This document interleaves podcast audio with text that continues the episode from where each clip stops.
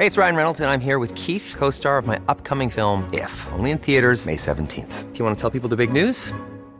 All right, I'll do it. Sign up now and you'll get unlimited for $15 a month in six months of Paramount Plus Essential Plan on us. Mintmobile.com slash switch. Upfront payment of $45 equivalent to $15 per month. Unlimited over 40 gigabytes per month. Face lower speeds. Videos at 480p. Active Mint customers by 531.24 get six months of Paramount Plus Essential Plan. Auto renews after six months. Offer ends May 31st, 2024. Separate Paramount Plus registration required. Terms and conditions apply if rated PG. El Heraldo Media Group presenta Periodismo de Emergencia con Arturo Rodríguez, Hiroshi Takahashi y Roberto Aguilar. Con las reglas del oficio.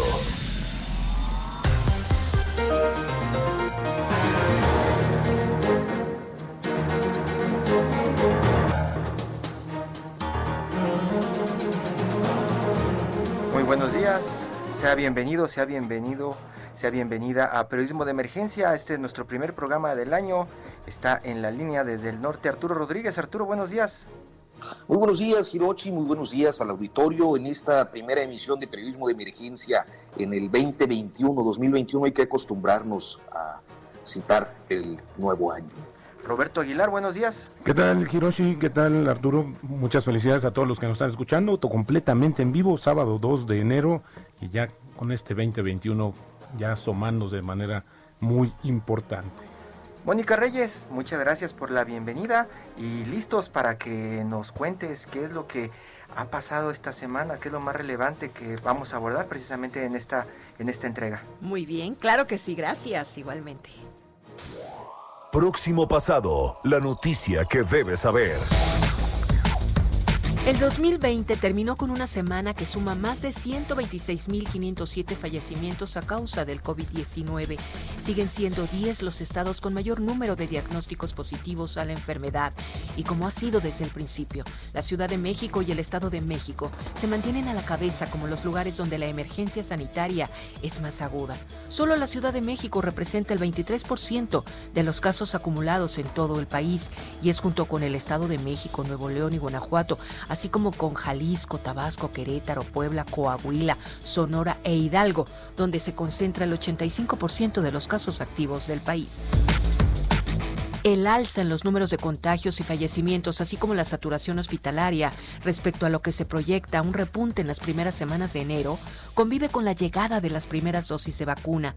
Por ahora, de la farmacéutica Pfizer, el pasado 26 de diciembre llegaron a México 7.800 vacunas, con lo que los embarques recibidos al cierre de año suman 53.625 dosis que se han empezado a aplicar en trabajadores de la salud que operan en la primera línea de atención a pacientes COVID. Las fiestas decembrinas esta vez no marcaron tregua en la actividad política, particularmente en el partido Morena, donde los conflictos internos detonaron las últimas dos semanas de diciembre y particularmente en la semana que termina. Fueron las designaciones de candidatos en Guerrero y Michoacán, donde las inconformidades estallaron al dirigente nacional Mario Delgado. En Guerrero, tras el aplazamiento de la designación, la encuesta favoreció a Félix Salgado Macedonio, quien dejó en la carrera a Amílcar Sandoval, hermano de la secretaria de la Función Pública cuya esposa, el académico John Ackerman, desplegó el activismo a favor de una reposición del proceso. En tanto en Michoacán, Raúl Morón será el candidato que desplazó a Cristóbal Arias, mientras que en Sinaloa Rubén Rocha fue elegido. Los procesos en esas entidades han provocado el amago de decisiones como ya sucedía en Tlaxcala y Nuevo León. Hubo cambios de última hora en el gabinete y en particular la Secretaría de Relaciones Exteriores informó en las últimas horas del 2020 la designación de la embajadora emérita Carmen Moreno Toscano, esto como nueva subsecretaria. Moreno Toscano, quien debe ser ratificada por el Senado de la República, sustituirá a Julián Ventura, quien hasta el pasado 2020 se desempeñó en el cargo. Finalmente, entre los temas polémicos de la semana, destaca el apagón que registró gran parte del país el pasado lunes 28 de diciembre. Las explicaciones oficiales han sido insuficientes, mientras que el tema se orientó a la discusión política con los reclamos de la oposición y el presidente López Obrador respaldando, una vez más, al titular de la Comisión Federal de Electricidad, Manuel Bartlett.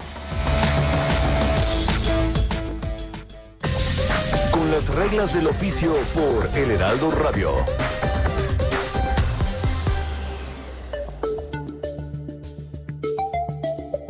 Eh, ya escuchamos que uno de los temas que esta semana afectaron la opinión pública y que estuvo en la agenda tuvo que ver con las vacunas. Las comenzaron a aplicar eh, pues eh, hace unos días y médicos que sí están en la primera línea comenzaron a manifestarse porque eh, pues denuncian la aplicación de dosis a personas que no están en esa primera línea de atención. Algunos incluso han comenzado a quejarse porque pues acusan influyentismo influyentismo en los hospitales, incluso del Instituto Mexicano del Seguro Social. Estuvo el caso esta semana de este eh, director del Centro Médico, licenciado Adolfo López Mateos en el Estado de México, José Rogel Romero, quien pues se supo que vacunó a su esposa y a una de sus hijas eh, cuando ellos no eran los que pues eh, en este momento estaban dentro de las prioridades de gobierno. Pero para platicar más de qué es lo que está sucediendo con esta vacunación, está Alejandro Montenegro, corresponsal del Heraldo Media Group en Coahuila. Alejandro, buenos días. ¿Cómo fue el proceso de vacunación allá en Coahuila? Buenos días, Alejandro. ¿Qué tal? ¿Cómo están? Muy buenos días. Les saludo con mucho gusto desde Coahuila. Bueno, pues donde el pasado lunes inició ya esta eh, primera etapa de la vacunación contra el COVID-19, recordando que en esta solamente es para el personal médico que está combatiendo directamente eh, la atención contra el coronavirus.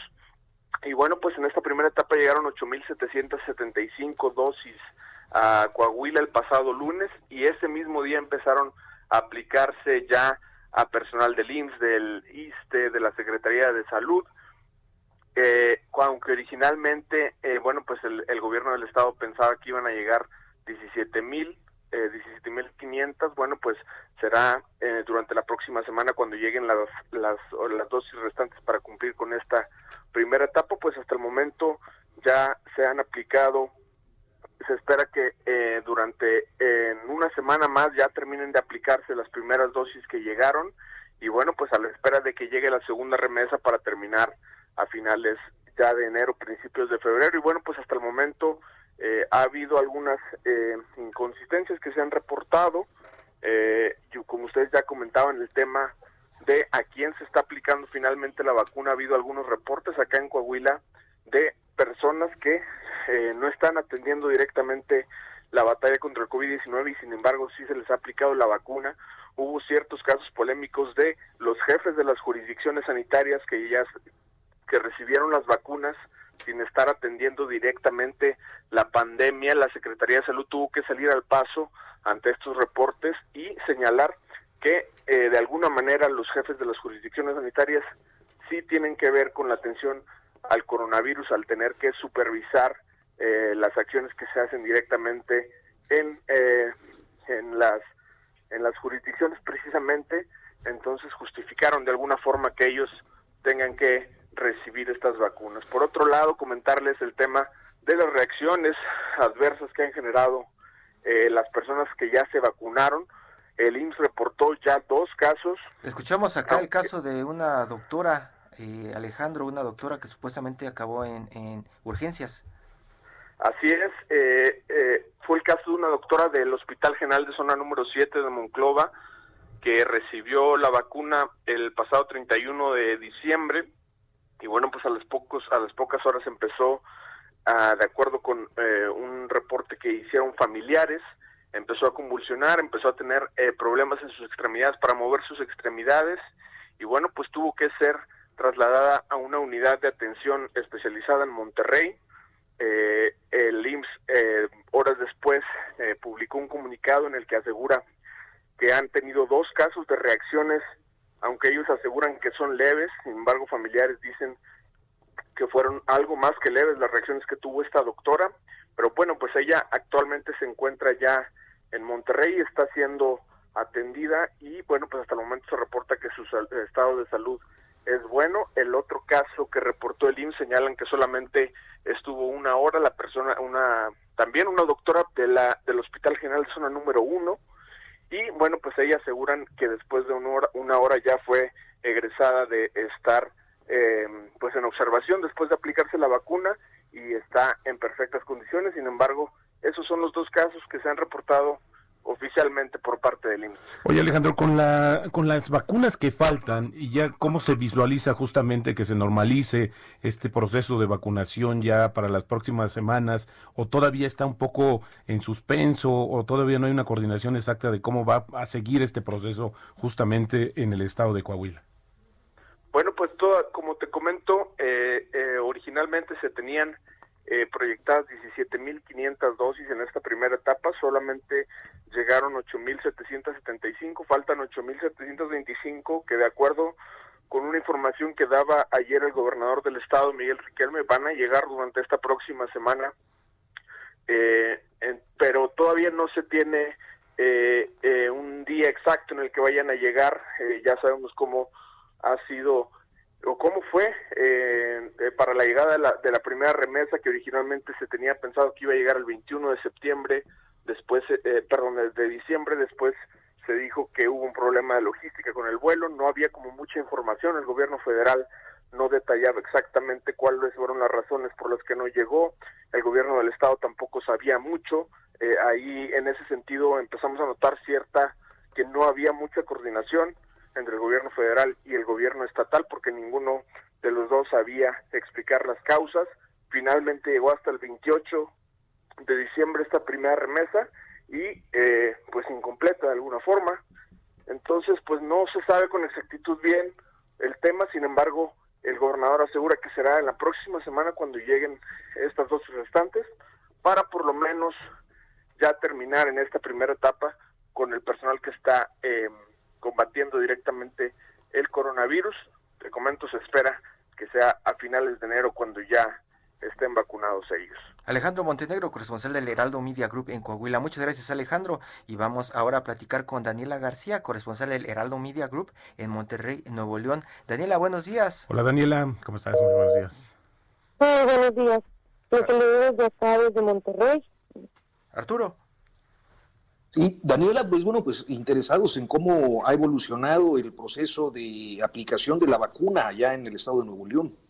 Así es, pues como ya comentaba eh, mi compañero Alejandro y en yo empezaron eh, con algunas dudas sobre cómo, cuándo iba a llegar la vacuna, primero que iba a llegar un día, luego este, se atrasó un poco, como bien recordarán seguramente, la vacuna que llega a Saltillo llegaba primero a Nuevo León se quedaba aquí algunas horas y después de trasladada eh, pues al, estado vecino, específicamente a la ciudad de Saltillo por medio de tierra. Esto pues ocasionó que hubiera algunos eh, reclamos por parte de la autoridad estatal aquí en Nuevo León, quienes pues decían que las, las personas de Nuevo León estaban nada más quedando mirando cómo pasaba la vacuna, por lo que pues finalmente el, el 28 de diciembre fue cuando se anunció de manera un poco pues inesperada que iba a llegar un pequeño lote de vacunas aquí al estado. Estamos hablando de 1.950 vacunas que llegaron el 28 de diciembre a la entidad.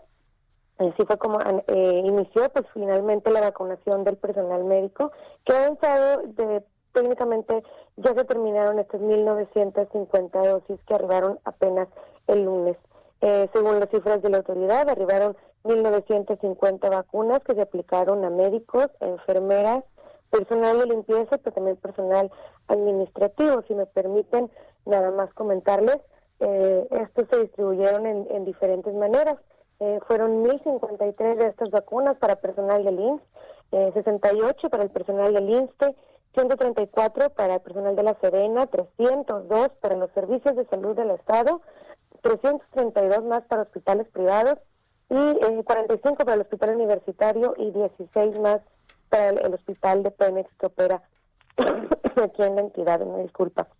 Eh, pues eh, según nos, nos comentaba el Instituto Mexicano del Seguro Social, eh, a voz de su delegada Carla López, se eligió al personal que se le aplicó la vacuna en, en, con, de la mano con el Sindicato de Trabajadores de la Salud y basándose en dos criterios que el personal estuviera en la primera línea de atención y que, que tuvieran algún tipo de comorbilidad, ya que los hacen más vulnerables, y pues también que, que fueran personas mayores de edad, ya que esto también les ayuda a evitar el riesgo que, tuviera este personal de, de, la primera línea que pues obviamente eh, adquiriera el COVID-19, pues es más peligroso para las personas mayores de edad, a las personas que tienen algún tipo de comorbilidad.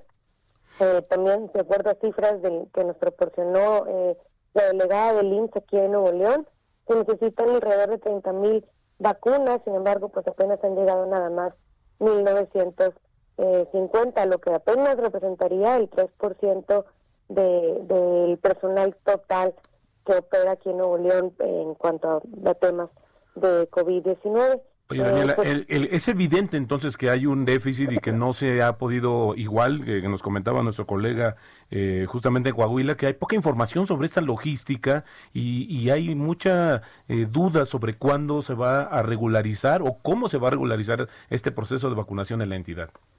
Así es, y de hecho creo que el, el mayor problema que enfrenta la autoridad aquí en el Estado, según ellos mismos han comentado, es que eh, no, no se estaba considerando Nuevo León primeramente para ser de las primeras entidades que recibieran la vacuna, por lo que llegó el lunes por la para mediodía y el resto de esa tarde se tuvo que diseñar la estrategia de vacunación, además de capacitar al personal de enfermería que iba a aplicarlo y elegir a través de una especie de rifa quiénes iban a ser los que recibir, los que recibirían eh, la vacuna el siguiente día. ¿No? Eh, además, pues se desconoce cuándo estaría llegando eh, más vacunas. Obviamente se sabe que en 21 días llegará eh, 1.950 vacunas más para el refuerzo que recibirán eh, las personas que ya recibieron la primera parte. Recordemos, es la de la empresa farmacéutica Pfizer que requiere que se, se apliquen dos vacunas para que pueda realmente funcionar en las personas. Por lo que se sabe que llegarán esas 1.950, pero se desconoce ¿Cuándo estarán llegando más? Eh, la autoridad pues espera que sea en este mismo mes de enero, sin embargo, pues no hay una fecha en concreta, igual como no hubo una fecha nunca que se supiera con anticipación que iban a llegar vacunas aquí al Estado. Daniela eh, García, corresponsal de Lardo Media Group en Monterrey, Nuevo León, muchísimas gracias, buenos días, ya seguiremos platicando seguramente en una próxima entrega para conocer más qué es lo que está pasando también alrededor de las empresas en Monterrey. Una gran discusión se ha generado en torno a la compra de privados de esta vacuna y bueno, suponemos que en Monterrey han alzado muchos la mano, ¿cierto? Así es, de hecho, se sabe que ya hay pláticas entre el gobierno del Estado, la iniciativa privada, que han buscado al menos a cuatro laboratorios privados de, vacunas para poder adquirirlos entre las dos partes. Daniela García, muchísimas gracias y vamos a escuchar ahora a Nurit Martínez, reportera de Asuntos Especiales de El Sol de México. Nurit, buenos días. Hola Nurit. De inicio de año. Pues eh, tal como lo comentaba nuestra compañera, pues la verdad es que lo que está en discusión es cómo es la logística, no es clara hasta ahora, eh, digamos de manera interna. Esto ha provocado que los médicos y los médicos residentes que están al frente de la atención de la epidemia de COVID-19 en nuestro país ya empiecen a manifestarse incluso con el cierre de de calles. Ayer vimos a médicos de la raza cerrando la avenida Montevideo y bueno, pues justamente el reclamo es quién se vacuna primero. El tema es los médicos que están atendiendo a pacientes de COVID o los administrativos que están en las unidades médicas y que eh, pues están de alguna manera ganando los espacios por intervención, acusan algunos, del propio sindicato de trabajadores del IMSS. El IMSS respondió anoche después de que una médica del Hospital eh, General siglo XXI, Ana Paola Cosío Farías, denunciara en redes sociales que son los administrativos pues que les están ganando el paso y lo que respondió el IMSS a través de su directora de esta sede hospitalaria es que no, que todos van a recibir la vacuna en tiempo y en oportunidad. Lo que ocurre con esta médica, explicaba, es que ella dejó de atender a pacientes COVID desde el mes de octubre. Sin embargo, también se le consideró ya en la lista de prelación y ella tendría oportunidad de vacunarse en los primeros en los primeros días de este mes de enero. Aunque Nurit, pues viene el tema desde el punto de vista estructural, porque obviamente los laboratorios, pues no se dan abasto. Y hoy todo el mundo quiere la vacuna, todos los países, todos esos acuerdos de precompra que se habían dado. Hoy, por ejemplo, Pfizer anuncia que a todos los que participaron en sus pruebas, pues les va a tocar su vacuna, un poco como compensación también. Pero desde ahí, creo que si no se resuelve o se hace una estrategia mucho más clara, pues vamos a seguir con esta deficiencia, no solamente en México, en los estados, sino prácticamente en todo el mundo.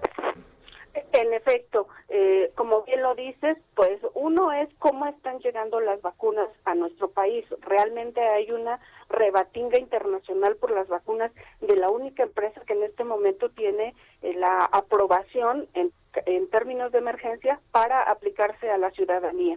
Entonces, pues realmente ahí es eh, a ver quién llega primero por ellas o cómo las está distribuyendo la farmacéutica en nuestro país. Se supone que hasta ahorita han sido 18.529 personas las que se han vacunado en nuestro país. Sin embargo, justamente es eso, la logística, el tener claridad quién va primero y quién tendría que esperarse, eso sería. Pero también, pues, finalmente en nuestro país, como lo hemos visto, el influyentismo y la corrupción está presente. Y ya vimos el caso del director médico del centro eh, hospitalario Adolfo López Mateos en el Estado de México que dijo, pues yo voy primero y voy con mi esposa y con mis y con mi hija. Al parecer fueron tres personas quienes se saltaron la lista y ahí está, ¿no? Arturo. Sí, creo que uno de los temas que eh, pues a muchos nos llama la atención es eh, la efectividad, justamente porque están las dudas por la logística pero eh, si esta logística que se está implementando eh, de por sí poco transparente eh, es efectiva para, digamos, establecer pues un cerco de inmunización en la primera línea de atención que se supone pues es el objetivo de, la aplicación. Es decir, escuchábamos en el caso de Nuevo León que pues apenas se alcanzaba para un 3% del personal médico y no me imagino si eso efectivamente sirve para atenuar los efectos de la pandemia, ¿no?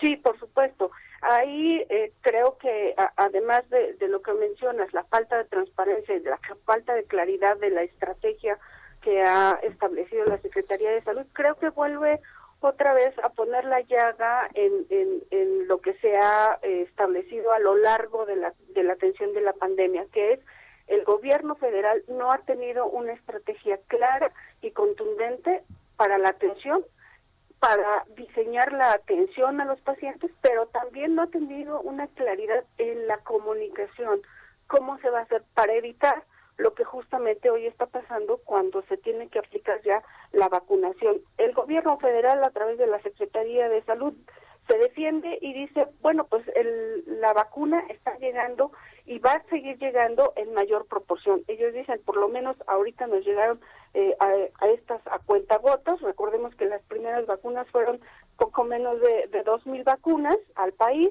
eh, se espera que este próximo lunes lleguen 53 mil más y al concluir el mes de enero estarán llegando un, 1.4 millones de vacunas. Por lo tanto, dicen, pues hay que elegir en esta primera etapa a quienes se va a vacunar. Eh, yo creo que la duda también queda es de si estas personas que ya se saltaron en esta primera etapa la vacunación recibirán su segunda dosis concluidos los 21 días que han pasado una vez que se la aplicaron, porque ahí el dilema es, ¿se desperdició la primera dosis o le seguimos atendiendo para que no se desperdicie la vacuna y pues de una vez se las aplicamos, ¿no? y, esa parte, Nurit, del calendario, estaban hablando las autoridades de que cerrará eh, prácticamente este año con gente que seguirá buscando su vacuna. Eh, ¿Cómo van en tiempos? Pues mira, en tiempos hasta ahora eh, están, eh, digamos, con la salvedad que, establecieron de suspender la vacunación en estos días de fin de, de fin de año y en espera de que la, la eh, empresa Pfizer haga llegar a nuestro país, pues el del calendario que ellos establecieron, pues están en el tiempo. Sin embargo, como bien lo decían ahora ustedes, pues el, el tema es priorizar porque realmente nuestro país ha estado perdiendo a una gran cantidad de médicos. Tenemos el récord eh, a nivel mundial de personal médico que se ha ido eh, este, contagiando con la epidemia a lo largo de estos 10 meses y pues estamos perdiendo personal que nos hace falta en nuestro país. reportera de Asuntos Especiales del Sol de México. Muchísimas gracias, Norit. Nos come el tiempo. Te agradezco. Espero que en una próxima entrega sigamos platicando también de estos sindicalistas que están haciendo mucho ruido acá en el área metropolitana de la Ciudad de México. Gracias, Norit. Muy buenos días. Feliz año. Muy buenos días. Igualmente para ustedes. Vamos a un corte. Regresamos a Periodismo de Emergencia.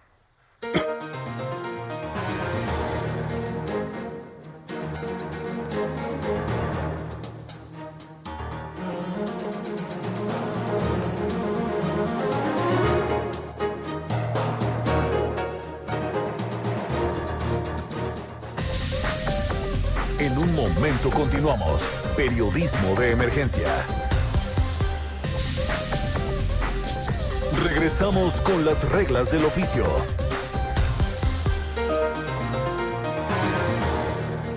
Desde la mañana con 30 minutos, sábado 2 de enero del 2021, seguimos en periodismo de emergencia. Roberto. Pues bueno, ya tenemos eh, justamente eh, conectado a Luis Carriles, él es experto en energía. Director de La Prensa, el diario que dice lo que otros callan. Luis, buenos días. Eso le iba a decir ah, después. ¿Cómo estás, Luis? ¿Cómo están? Buenos días, ¿cómo les va? Feliz año. Feliz año, mano. Pues nada, que la semana pasada, yo creo que lo que la primera reacción que tuvimos muchos cuando nos enteramos de este tema del apagón es, bueno, eh, los hospitales, ¿no? ¿Qué va a pasar? Y algunos ya dijeron, ¿y qué más falta para despedir 2020? Pero ¿qué pasó, mi estimado Luis? Pues mira, lo que tenemos es una, un reporte de la Comisión Federal de Electricidad donde dice que hubo un incendio en pastizales ubicado en, las cercanías de Nuevo León y Tamaulipas, donde se quemaron 30 hectáreas y estos habrían rostizado una línea de transmisión de, este, de electricidad que provocó que tuvieras que dar a la fuga, para sacar, digamos, de la red a más o menos 10.5 millones de usuarios y de, y de, un buen manazo este, provocar inestabilidad para evitar una mayor inestabilidad en la red. Esta es la explicación oficial. esta es la explicación que tenemos. con, video al día siguiente, con fotos de un incendio. ¿no? Eh, ¿Qué es lo que nos brinca a todo mundo? Bueno, pues nos brinca que necesitarías tener unas llamas. Eh, para que tengas una idea, los, los incendios de los pastizales ocurren todos los días. Todos los días, todos los días en todo el país hay ese problema. Este, en las vías de, donde están las eh, las vías de paso, digamos, de las torres eléctricas de la CFE, todo el tiempo hay eso. Este, necesita, estamos hablando de, eh, para rostizar una, una, una, una línea de transmisión por estas llamas, no sé, 25, 30 metros, porque la altura de, de la del piso a la a, la, a la llama a, la, al, alambre digamos a la conexión eléctrica son casi 50 metros son 45 metros más o menos en promedio. Un fuego de 45 metros. Este es un incendio como el de California o el de Australia. O sea, de ese tamaño es la, el, incendio. Pero bueno, vamos a suponer que no, que, que, fue, que fue más tiempo. Pues necesitarías incendios de 4, 7, 12 horas para que el calor provoque la este este cambio en, en porque lo que transmite es calor no entonces este pues es, es, es imposible esto. Y luego esa, fue una explicación. Otra explicación que da la CFE es que estaban en ese, estaban en ese momento funcionando los parques. este Que hubo un exceso de energía limpia. Ah, es, que eso, es tan tonto. Híjole, los parques, la, la capacidad de no ha crecido, digamos, en los últimos dos años. No, no, no tenemos tres veces más parques eh, solares o eólicos en este, que los que teníamos al final del 2018. Decir que en este momento, porque había inestabilidad en los parques, dada que es energía intermitente, pues también es ridículo y es absurdo. ¿Qué fue lo que pasó? Cuando tú hablas con los ingenieros de la CFE, lo que ahora, nada más como para terminar esto y tenerlo muy claro, en 2019 lo mismo dijeron en un apagón en la península de Yucatán. No, fue lo mismito. Fue hubo un incendio en un hospital que provocó ese que, pero bueno, como es un sistema aislado, es un sistema que, no tuvo mayor bronca, bueno, pues dejó fuera a probablemente un millón de personas, no, no hubo mayor bronca, pero ahora dejaste literalmente a la mitad del país sin electricidad, sacaste el, tamaño de, de, la energía que tuviste que botar, literalmente, como cuando botas un switch, ¿no? Este, es, fue enorme. ¿no? Esto es mucho más grande y tiene que ver sobre todo con que es, con esta parte, con esta falta de inversión que no están haciendo en la Comisión Federal de Electricidad. En esta, en esta área de, este, de, de, de transmisión es una inversión que no se nota, es una inversión que no se ve, es una inversión que necesitas hacer para poder tener energía de un a otro. Y entonces al no meterle dinero porque estás ahorrando porque estás en, proceso de austeridad, porque ¿por qué lo vas a hacer? Bueno, pues ahí es donde tienes la bronca. Lo, lo que sabemos, por ejemplo, es de que faltaron eh, proyectos en línea de transmisión ahí, son al menos cuatro entronques los que están en la zona, y uno de ellos, el de 400 kilowatts, de, que son dos circuitos de, de 400 kb, ese, ese, ese, ese, esa inversión tenía que haberse hecho desde 2000, desde el 2016 y no se ha hecho, ¿no? Esa es una. Y la otra gran inversión que tenía que haberse puesto en, en, en, en ya digamos, para permitir estos otros circuitos de 400 kb de, eh, que tenía que haber estado ya en junio del 2019 y no se terminó entonces, eh, prácticamente eh, de pronto suena técnico y toda la explicación también de las autoridades fue técnica. De pronto ese día del apagón eh, informaron que en algún momento darían la explicación completita de lo que había sucedido porque estaban investigando las causas, se estaban culpando a otros entes de la administración pública. Al final dijeron que era un exceso de, de energía limpia y que también afectó un incendio, sacaron un video y sacaron fotos. Eso fue como en términos la en términos eh, eh, básicos la, explicación de gobierno, ¿no? Y la explicación de los ingenieros de CFE desde adentro tiene que ver con inversión. No hay inversión, no hay mantenimiento y no hay no hay forma de, de frenar que esto siga sucediendo. No hay manera de, no hay manera de, evitar que no se repita. O sea, el tema es estás este, literalmente estás con alquileres eh, todos los proyectos de inversión están parados, todas las todos los de transmisión están detenidos, no hay, no le están metiendo lana a esta parte de, de inversión y bueno, pues, estos son los consecuencias. Ahorita fueron, ahorita fueron 10.5 millones de usuarios los que están, los que quedaron fuera. Lo que sigue es que va, va a seguir escalando. En, en, en junio de 2019 fueron tres estados ahora fueron la mitad de los estados, hoy fueron 25 estados más o menos los que estuvieron este, con problemas eh, intermitentes en algunos, por ejemplo, en el DF unas zonas sí, otras zonas no, porque dependen del sistema interconectado, interconectado. No todo el sistema tiene las mismas, este, eh, los mismos balances. Unas partes sí quedaron fuera, otras partes no. Hubo zonas del, del DF, por ejemplo, de Puebla, Morelos Tlaxcala que sí quedaron fuera y otras zonas que no, simplemente no tuvieron mayor mayor mayor relevancia, ¿no? O sea, esa es la ventaja de tener un sistema nacional, ¿no? Que depende de, por supuesto, del único monopolio que en este momento está funcionando. El único monopolio que está que, que está en manos del Estado ese es de la transmisión. Arturo. Sí, creo que uno de los temas eh, que llaman mucho la atención, Luis, y justo ahorita ponía yo un tuit de que estamos enlazados contigo y de inmediato surgieron las reacciones, es eh, el de la politización de estos asuntos, más allá de las explicaciones técnicas y, que tendrían que darnos luz sobre un asunto relevante para eh, pues la opinión pública, para la población, este, termina esto convertido en un debate político. Pues termina, termina siendo un debate político porque es lo que sabe hacer el señor director de la CFE. No es que, no, digo, a ver, se inventó, se inventó un oficio. O sea, en serio, se inventó un oficio. Se, de la nada sacó un oficio de protección civil del estado de Tamaulipas y protección civil del estado de Tamaulipas. Esa cosa no existe, eso nunca, nunca existió. Nosotros no tenemos ningún reporte al respecto. Eh, no sabemos dónde salió y eso pues tenemos que investigar de dónde salió y resulta que quien lo firma es gente de Manuel Bartlett, ¿no? Entonces, pues este, no, es que termine en un en, un asunto político, es que termina en un asunto penal donde, según yo, eh, según lo, lo, que lo que hemos alcanzado a averiguar, este, pues eh, falsear un documento oficial como ese son 12 años de cárcel. ¿Cuál, ¿Cuál, es, cuál es eh, eh, como dice Arturo, en el tema político, cuál es el rol que está jugando en este momento Manuel Bartlett? Porque lo que hemos estado viendo en los últimos meses, años ya, es que tienen siempre como una respuesta para salir al paso y no pasa nada, Luis. ¿Cómo está en este en este sexenio la administración de la Comisión Federal de Electricidad y diría también de la Secretaría de Energía? A ver, hay dos cosas que están ocurriendo con CFE y con, en general, con el sector energético. Un, dos, eh, uno es el, intento de recuperar la, los monopolios, ¿no? Pemex y CFE, recuperarlos y volverlos otra vez a ser grandes. Digamos, México en 1970, México en 1980, para que tengas una idea.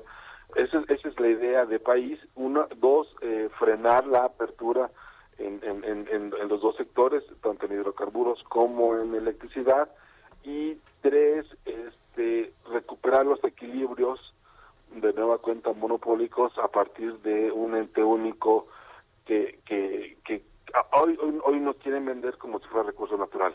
A ver, en el sector de hidrocarburos el petróleo sí es un recurso natural, el sector eléctrico es un proceso industrial, no es un proceso de que nos que que, que, este, que la naturaleza te dé, es un proceso que hace el, que hace el hombre por el hombre. Entonces, ese, ese, ese tipo de política lo que ha generado es intentar dar marcha atrás en muchas de las en muchas de las cosas que estaban abiertas con la reforma energética que acaba de cumplir cuatro años no entonces cuando como no quieren ellos no sé si por cobardía política o porque se las sería, sería demasiado jugársela o porque no alcanzan los votos como ellos no quieren este dar marcha atrás a la reforma energética de manera constitucional, bueno, pues están buscando los parapetos legales para para darle y se han inventado este, desde acuerdos de confiabilidad energética hasta, por ejemplo, la, última que se aventaron fue este un, eh, un, modelo, digamos, para, para, para importación de combustibles. La importación de combustibles está abierta al público desde, desde el 2014 tú podías importar lo que tú quisieras y puedes este, poner una planta, arriesgarte a un permiso de 25 años. Hoy no, hoy con el nuevo acuerdo que, que, que está siendo combatido en tribunales, estos 25 años ya son 5. ¿No? Entonces dime tú quién va a invertir en una planta, de, en, una terminal de almacenamiento si tiene además la posibilidad de asegurar que, por 5 años puede importar. Pues no, no sale. Son inversiones de 40 millones de dólares por lo menos, ¿no? Por supuesto. Bueno, pues muchas gracias. Eh, muchas gracias, eh, Luis. nuestro experto en energía de cabecera, Luis Carriles, director de la prensa, el diario que dice lo que otros callan. Un abrazote, Luis. Seguimos al pendiente de esto, que también parece no terminará pronto. Pues no, no, no parece que se vea, no, no se ve una solución pronto. De hecho, este, hay cuatro, cuatro o cinco puntos de tensión fuertes en el sentido interconectado y al menos dos de ellos están están en las en las zonas este curiosamente opositas al régimen no la zona del la zona del Bajío es una la zona del noreste es la otra y la Ciudad de México. Vamos a ver si no se cae el sistema pronto por allá. Pues él va retirando los sistemas desde el 88 un abrazo Luis. Está en la línea Santiago Arroyo director de la consultoría Ursus Energy. Muy buenos días Santiago. Cómo estás Santiago bienvenido muy buenos días feliz año ¿Qué tal? Muy buenos días, mis estimados todos. Eh, muchísimas gracias por la invitación y feliz año nuevo a todos. Muchas gracias. Oye, Santiago, después de lo que nos explicó Luis, ¿es tan endeble nuestro sistema eléctrico nacional para que pues una situación así que pues, pues es inconcebible por lo que nos comentan nos, nos haya generado este pánico y sobre todo la duda de que si esto va a seguir o no ya después muchos hablaron de lo que pasó en otros países no lo sé pero pero lo que está sucediendo en México pues es bastante complejo ya de entrada y ahora le sumamos esta situación Sí, vaya, es una situación bastante, eh, ahora sí que preocupante. De hecho, pues ya se estaba hablando desde antes de la entrada de esta administración eh, que, bueno, el, ahora sí que la red nacional de transmisión y el sistema eléctrico nacional en, general pues necesitaba eh, refuerzos en sus líneas de transmisión. Eh, de hecho, pues eh, se habían se habían puesto a licitación, pues este, como se llama, algunas líneas de transmisión en el país con la finalidad de reforzar algunas zonas que, que se han mencionado que, que son susceptibles a tener problemas, ¿no? Que son el noroeste, el noreste, eh, el Bajío y las penínsulas, sobre todo las penínsulas que son lugares que tienen ahí este, ciertas, digamos, deficiencias en, materia de abasto. Claro. pero sí, digamos que se puede, si se puede volver a, ocurrir una situación como la que vimos eh, eh, ahora sí que hace unos días, que fue el 29-30 de diciembre, pues sí, es posible que lo volvamos a, a, ver, toda vez que pues todavía este, pues la, la, demanda de, energía eléctrica pues sigue siendo variable, sigue siendo atípica por esta situación de la, de la pandemia que estamos viviendo y del encierro con el cual están muchas personas y aparte pues vienen los frentes fríos, ¿no? Entonces pues esta, esta situación pues sí va a generar una, una demanda típica que posiblemente podamos ver y hoy espero que, el SENACE y, y, la Comisión Federal de Electricidad pues estén trabajando para prevenir esta situación, pero bueno, sí vamos a estar viendo algunos puntos críticos en el sistema eléctrico nacional para las próximas semanas, meses. Cuando sucede algo así en California o en Brasil o en alguna ciudad europea, se lanzan protocolos de seguridad nacional porque son instalaciones estratégicas para proteger gobiernos, para proteger información, para dar servicio a los ciudadanos. Hablaba Roberto de los hospitales, por ejemplo, en este momento. ¿Qué pasa en México? ¿Por qué pareciera ser que es algo que no importa? Pues bueno, de hecho, el Centro Nacional de Energía, lo que, es lo que hemos escuchado que es el SENACE, es quien tiene a cargo este, estos protocolos de emergencia. De hecho, eh, sí se aplicaron los protocolos de emergencia, tan se aplicaron que, que, bueno, pues hubo los apagones. Estos apagones finalmente son los mecanismos, los últimos mecanismos de, de atención, ¿sí? o digamos la última barrera antes de que ocurra un colapso total y, se pierda pues el sistema. Digo, eh, eh, estos apagones o estos blackouts fueron son la respuesta a esos a esos protocolos. Los protocolos existen, los tiene el SENACE. Nada más que aquí lo, el meollo del asunto eh, de todo esto es que realmente no tenemos a ciencia cierta cuál es la causa raíz de todo esto. y desgraciadamente al, al momento, al día de hoy, pues la Comisión Federal de Electricidad, quien es a quien ha tomado incorrectamente eh, digamos, la cabeza de todas estas situaciones. Realmente el CFE es un actor más en todo este este entramado y sería, pues teóricamente, CENER y, la Comisión Reguladora de Energía eh, quienes deberían de tomar ahora sí que el mando de, de esta situación, pero no lo han hecho, han estado omisas. Entonces, teóricamente, este, ellos mencionaron, el gobierno, el gobierno actual pues mencionó que, que fue por una quema de pastizales. Sin embargo, pues la, Protección Civil de Tamaulipas mencionó una cosa diversa que no, bueno, incluso eh, mencionaron que su un oficio que, que mostró eh, personal de la Comisión Federal de Electricidad era, era apócrifo. Entonces, este, eh, pues aquí hay una situación donde no, no sabemos, ahora sí que absolutamente nadie, cuál es la verdadera razón qué fue lo que causó este, cómo se llama, esta contingencia. Entonces, si no sabemos cuál es esta razón, pues tampoco sabemos qué protocolos este, eh, eh, aplicaron, no sabemos qué estrategias se están aplicando y qué estrategias se pueden aplicar más adelante, porque finalmente la verdadera causa, eh, razón o motivo, circunstancia de esta contingencia que, que vimos hace unos días, pues está en la total opacidad, ¿no? Realmente no sabemos qué sucedió y pues así pues tampoco sabremos eh, si es correcto lo que están haciendo las autoridades en materia energética el día de hoy. Arturo.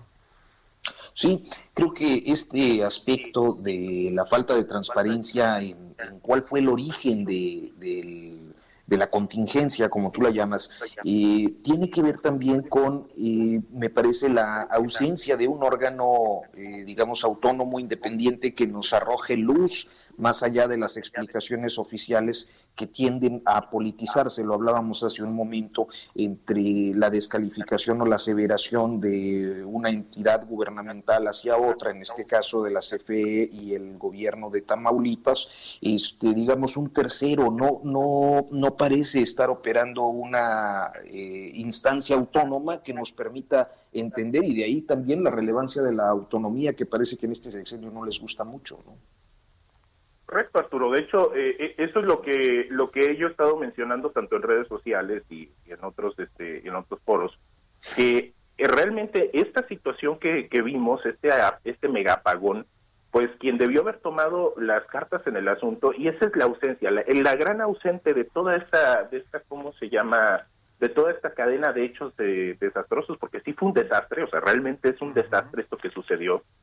Eh, la gran ausencia es la Comisión Reguladora de Energía. En términos de la ley eh, de la industria eléctrica, establece que la Comisión Reguladora de Energía es quien va a vigilar, ¿sí? Eh, ahora sí que cada aspecto de la industria eléctrica. En este sentido, pues es la CRE quien debe de estar eh, tomando cartas en el asunto, revisando la información que provee un actor de mercado como lo es CFE, ahora sí que requiriendo también a los demás actores de mercado, viendo si, si realmente esta aseveración de que ellos refieren, no, es que fueron culpa de las renovables, ¿no? Bueno, ver si realmente las renovables fueron las que causaron esto, eh, ver qué información adicional se tiene y, y ahora sí que proponer eh, líneas de, de acción o grupos de trabajo para poder investigar qué fue lo que sucedió. Y también para eso se tiene al SENACE. El SENACE también está siendo bastante omiso eh, en términos de la, de la propia ley de, de, de, la industria eléctrica porque está fungiendo como un área más de, de la Comisión Federal de Electricidad, cuando el SENACE también es un organismo que debe de mantenerse autónomo o, bueno, digamos, este, imparcial o independiente de, de, los actores de mercado que vendrían siendo CFE y el resto de los participantes. Sí, cuando me refiero al resto de participantes me refiero a los este a las empresas privadas. Claro. Oye, Santiago, Entonces, eh, Perdóname, sí. pero ya independientemente de lo que haya detonado esto, porque bien nos podrían haber dicho que una mayor demanda por los arbolitos de Navidad o lo que sea, hay una hay un tema estructural. Hoy la, la situación es cómo avanzar realmente para más allá de, de, esta situación de que si se vuelve a repetir o no, pues que se vaya mejorando y que realmente exista, eh, el, se detecte el problema de origen, porque esto ya pasó, eh, decía Hiroshi, en otros países, pero también en el propio sureste del país. Entonces, como que de repente hoy, bajo estas condiciones nuevas, pues la incertidumbre creo que es lo que más reina en el tema de los consumidores, eh, empresas o los hogares que somos nosotros. Sí, tienes mucha razón, mi estimado. De hecho, eh, este esta administración se ha destacado en materia de industria eléctrica por ser la industria de los perdón, por ser el sexenio de los apagones.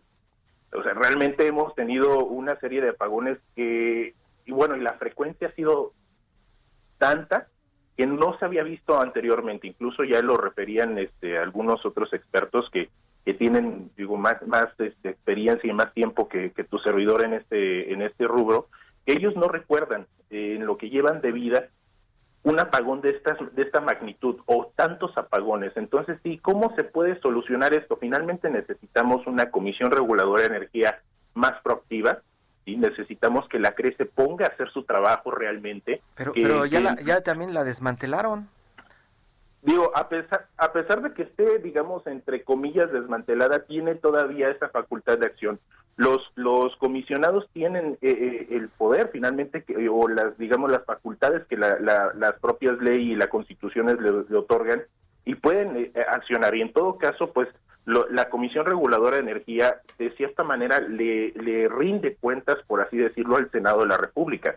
Entonces ahí es donde también tenemos eh, un área de oportunidad donde nosotros como ciudadanos a través de nuestros representantes podamos tomar acciones y para poder impulsar esto, porque finalmente eh, sí debemos de, de, de, atender a que existe una institucionalidad, eh, debemos tomar en consideración que, tenemos el, la estructura institucional y de dependencias para poder mejorar esta situación, existen los protocolos y de seguridad, existen los lineamientos, existen las estrategias, nada más que eh, es aquí es una cuestión de que se pongan a trabajar, no es, no es otra no es otra como se llama, ahora sí que no hay de otra, vaya, tenemos eh, todas las herramientas a la mano, ¿sí? que, que se han generado desde que está vigente este, este marco jurídico e institucional que tenemos desde el año 2012-2013. Y, y bueno, ahora sí que está todo a pedir de boca, pero es una cuestión también de que se pongan a trabajar. Y esa ha sido la exigencia de la industria desde que entró esta administración eh, en materia energética, ¿no? Que se pongan realmente a trabajar en pro del desarrollo de, de, la industria energética nacional y en pro, obviamente, de los consumidores mexicanos. Santiago Arroyo, director de la consultoría Ursus Energy. Muchísimas gracias, Santiago. Gracias, Santiago. Muy, muy buenos, buenos días. días. Abrazo. Muchísimas gracias. Un abrazo. Que estén muy bien. Bonito día. Bonito día. Pues ya le platicamos de las vacunas, el tema de la distribución y algunos de los problemas que han estado surgiendo desde que inició esto y también de los apagones. Todo tiene que ver con trabajo y más trabajo. Roberto. Pues vamos al tema de la vacuna, mi estimado Hiroshi, si me permites. 83 millones ya de, de, casos en todo el mundo, 20 millones en Estados Unidos y se aprobó en India ya la vacuna de AstraZeneca. Arturo. Pues creo que llegamos a la parte final eh, con un común denominador en estos asuntos, que es la falta de transparencia, eh, tanto en el asunto de la vacuna como y la logística, como en eh, pues este tema del apagón y de las condiciones del sector eléctrico mexicano. Esto fue, Este, esto fue prácticamente todo, transparencia. ¿Verdad? Muchas gracias Pues por bueno. escucharnos. Esto fue Periodismo de Emergencia. Arturo Rodríguez, Roberto Aguilar, Hiroshi Takahashi. Nos escuchamos mañana, 10 Muy de la buenos mañana, días. hora del centro. Buen día. Esto fue Periodismo de Emergencia. Con las reglas del oficio.